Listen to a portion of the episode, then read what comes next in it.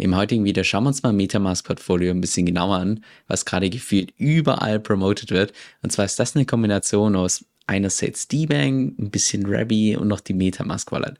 Konkret schauen wir uns an, was das alles kann und vor allem auch, was die Vor- und Nachteile davon sind.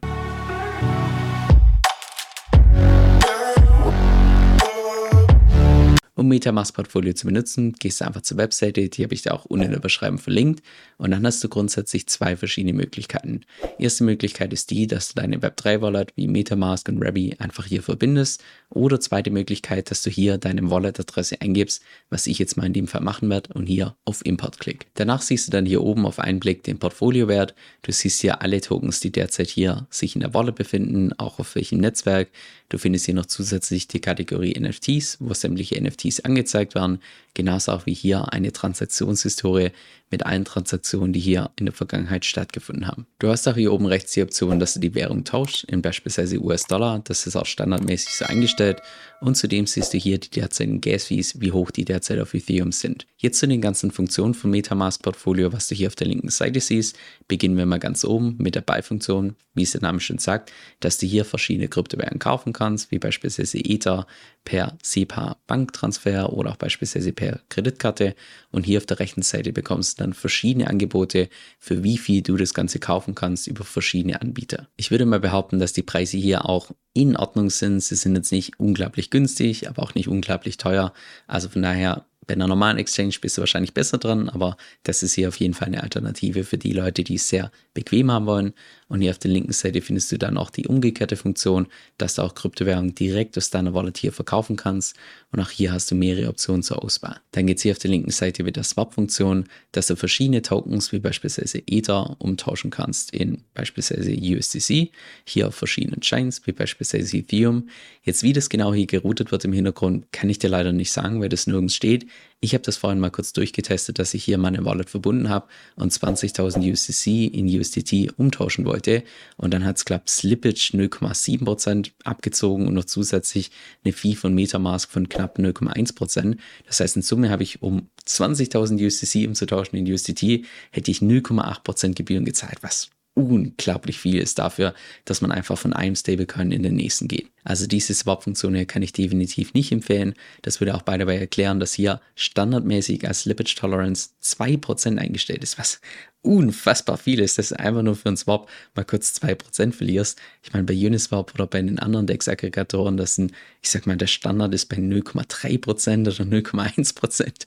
Und hier haben wir einfach mal das X-Fache davon. Das heißt, hier bei den Swaps wirklich aufpassen, dass du da nicht unnötig Geld verlierst. Dann geht es hier auf der linken Seite weiter mit der Bridge, dass du beispielsweise deine Tokens von Ethereum auf Arbitrum bringen kannst oder auch hier auf andere Chains. Und zwar nicht nur USDC, sondern auch hier andere Tokens.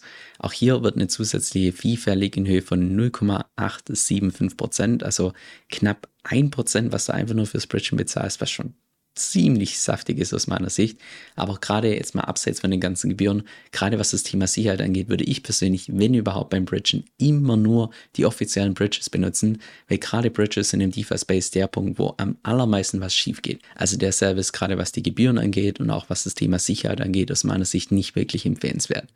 Dann geht es hier auf der linken Seite weiter mit Staking, wie beispielsweise, dass du Ether staken kannst bei Lido oder Rocket Pool.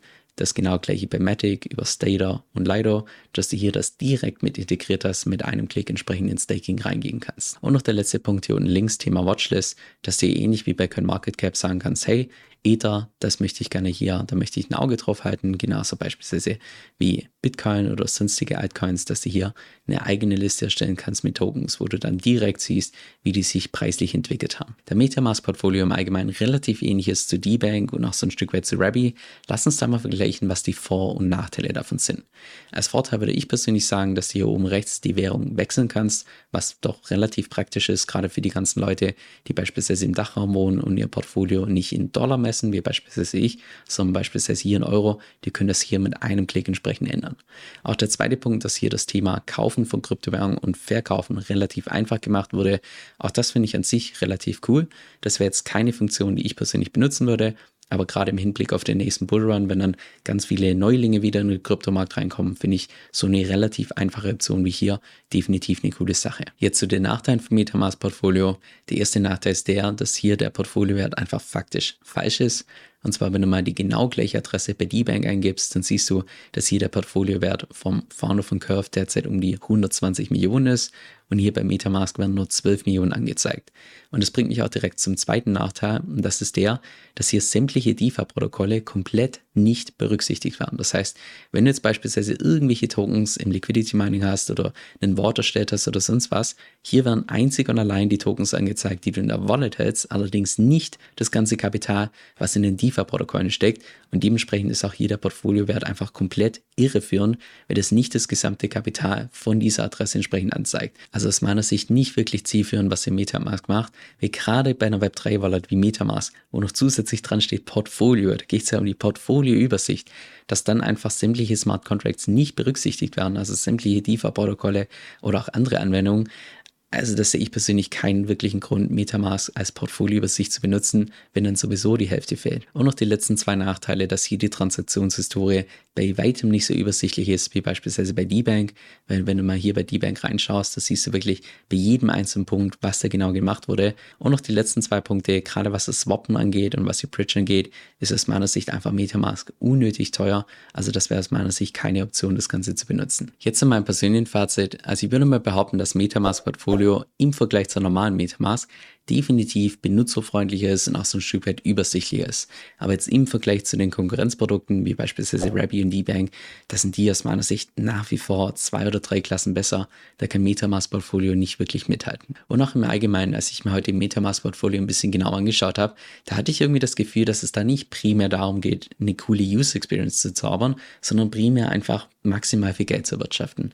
Weil wenn du mal die ganzen Funktionen hier auf der linken Seite durchgehst, wie die Buy-Funktion, Sell-Funktion, Swap-Funktion, das Bridgen, jetzt beim Staking bin ich mir unsicher, da stand, was die Gebühren angeht, nichts dabei.